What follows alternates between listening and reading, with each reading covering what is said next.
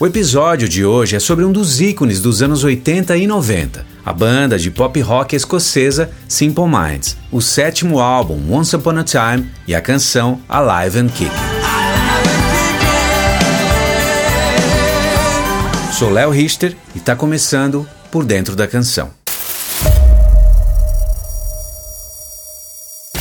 Influenciados pelo estilo art rock de David Bowie e a música eletrônica e dançante de Donna Summer, o Simple Minds também incorporou em seu som o post-punk, a new wave, o rock de arena e o synth pop, se tornando uma das maiores bandas da sua geração, com verdadeiros hinos, refrões empolgantes e atmosferas estrondosas, que forneceram uma trilha sonora que perdura até hoje. A origem do Simple Minds está na banda de punk Johnny and the Self Abusers. A ideia da banda veio do cenógrafo Alan Karen Duff, no início de 1977, que sugeriu ao seu amigo guitarrista e vocalista John Mullock que se juntasse ao cantor e compositor Jim Kerr e o guitarrista Charlie Burkill, que trouxeram outros dois amigos de escola, o baterista Brian McGee e o baixista Tony Donald, completando a formação com Alan McNeil como terceiro guitarrista. No final de 1977, eles lançaram seu único single, Saints and Sinners.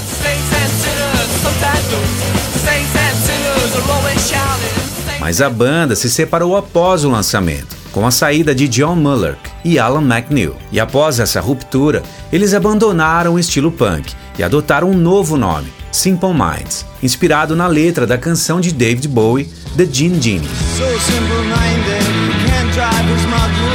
Mas a trajetória da banda é marcada por muitas mudanças, e em 1978 o Simple Minds passou por mais algumas mudanças, com a saída do baixista Tony Donald, que foi substituído por Derek Forbes, e a entrada do tecladista Mick McNeil. E em abril de 79, a banda lançou seu primeiro álbum, Life in a Day, produzido por John Leck, e gerou os singles Chelsea Girl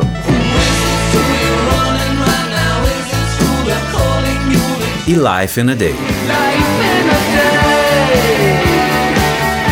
O título do álbum era Children of the Game, uma referência ao romance de mesmo nome do poeta francês Jean Cocteau. E o segundo álbum do Simple Minds Real to Real Cacophony tem uma atmosfera mais sombria e apresenta algumas experimentações da New Wave que se tornaram a marca registrada da banda nos dois álbuns seguintes. Grande parte do álbum foi escrito no estúdio, embora a banda tenha tocado versões iniciais de várias canções durante os shows. E esse álbum gerou um único single, a canção Changeling. E chamou a atenção de Peter Gabriel, que convidou o Simple Minds para ser a banda de abertura em vários shows em sua turnê europeia em agosto de 1980. Já o terceiro álbum, Empires and Dance, lançado em setembro de 1980, apresenta o uso massivo de sequencers, dispositivos de áudio que podem gravar, editar, reproduzir sons, manipular as informações das notas, o tempo e gerar arranjos bem artísticos e minimalistas. E esse álbum gerou os singles I Travel e Celebrate. Os teclados de Mick McNeil e o baixo de Derek Forbes se tornaram os principais elementos melódicos no som da banda. A guitarra de Charlie Burkill apresenta um som distinto e atmosférico, se tornando um elemento textural. E nesse álbum, o vocalista Jim Kerr começou a experimentar letras não narrativas, com base em observações que ele fez durante a turnê de shows pela Europa. Apesar do sucesso comercial modesto, Empires and Dance recebeu uma resposta entusiástica na imprensa musical britânica, e a turnê com Peter Gabriel deu à banda a oportunidade de tocar em lugares maiores. E em 1981, o Simple Minds lançou Sons and Fascination e Sister Feelings Call, o quarto álbum de estúdio, um álbum duplo produzido pelo guitarrista Steve Hillard e gerou os singles The American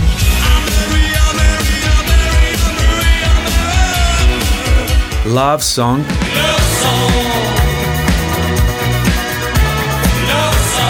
e Sweat and Bullet. O single Love Song se tornou um sucesso internacional, alcançando o top 20 no Canadá e na Austrália. O baterista Brian McGee deixou a banda no final das gravações desse álbum. Ele alegou estar exausto com as turnês e shows e queria ter mais tempo para ficar com a família. Inicialmente, ele foi substituído pelo baterista Kenny Hislop, ex-baterista do Slack. Seu interesse pela música de Nova York, incluindo funk, hip hop e dance, teve um efeito imediato no desenvolvimento musical da banda. Mas Kenny foi substituído posteriormente por Mike Ogletree e iniciaram a gravação do quinto álbum, New Go Dream, com o produtor Peter Walsh, que os apresentou ao baterista londrino Mel Gaynor, que trabalhou em parceria com o baterista Mike Ogletree. Porém, Mel foi quem gravou a maior parte das baterias no álbum. New Go Dream, lançado em setembro de 82, gerou os singles Promised You a Miracle, Glitter and Prize e Someone Somewhere in Summertime. Já o sexto álbum, Sparkle in the Rain, foi produzido pelo veterano Steve Lillywhite e lançado em fevereiro de 1984, e gerou singles de sucesso Waterfront, que atingiu o primeiro lugar em alguns países europeus.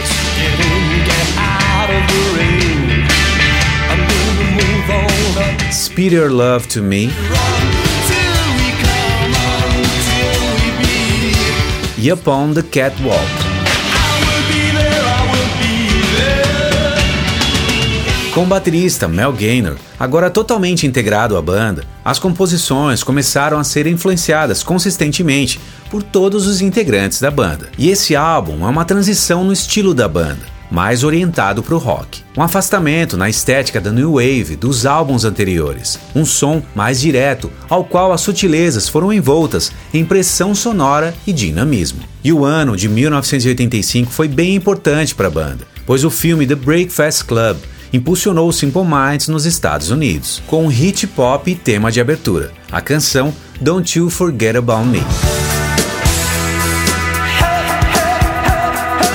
Ela foi escrita e composta pelo produtor Keith Forsey e o guitarrista Steve Sheff. Ambos eram fãs do Simple Minds e escreveram a canção pensando na banda. Segundo o vocalista Jim Kerr, eles estavam relutantes em gravar a canção, pois achavam que deveriam gravar apenas suas próprias composições. E a banda também estava frustrada, porque suas tentativas anteriores de obter sucesso nos Estados Unidos não encontraram alcance significativo nas rádios. Por isso, não acreditavam que a gravação de Don't You Forget About Me mudaria isso. Porém, a vocalista dos Pretenders, Chrissy Hind, esposa de Jim Kerr na época, os convenceu. E de fato, eles estavam diante do hit que mudaria a história da banda.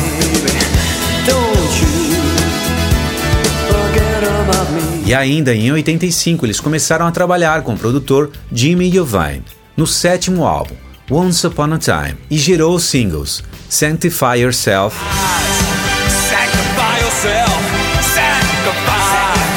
All the Things She Said, Ghost Dancing.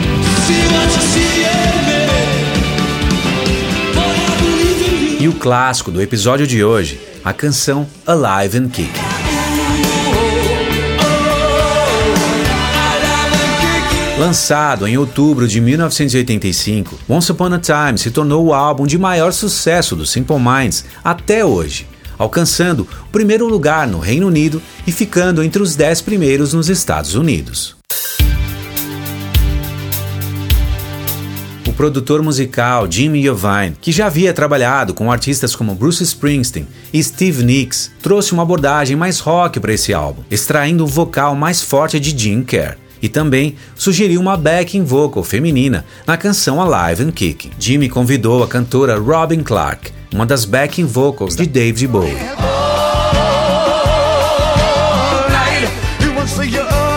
Alive and Kicking foi composta por Jim Mick e Charlie. E de certa forma, fala sobre esperar em um relacionamento até que o amor e o compromisso sejam fortes e inabaláveis. E ela expressa tal preocupação com uma série de perguntas: o que o outro fará quando as coisas ficarem difíceis? A questão não é desistir, e sim dar tudo de si.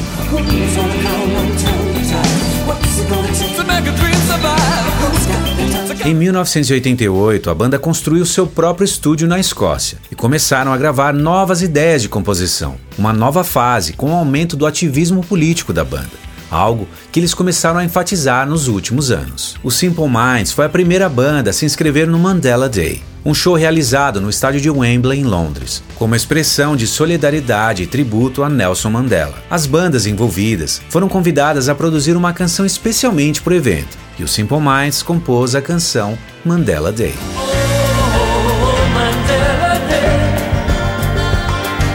Com uma trajetória de 20 álbuns de estúdio, 11 álbuns ao vivo e 10 álbuns de compilação até o momento, o Simple Minds anunciou o próximo lançamento no dia 21 de outubro desse ano de 2022. Seu novo álbum intitulado Direction of the Heart. E eles já lançaram dois singles desse álbum, as canções Vision Thing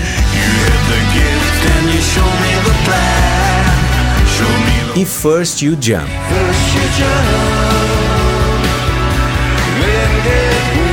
E essa foi a parte histórica desse episódio. Na segunda parte, eu vou isolar cada instrumento e vozes da clássica canção Alive and Kicking. Por isso, se ainda não é inscrito, se inscreva e ative as notificações para não perder a segunda parte. E se gostou, deixe o seu like, comente e compartilhe com a sua galera. Deixo aqui meu abraço. Fique bem e nos vemos na segunda parte. Até lá!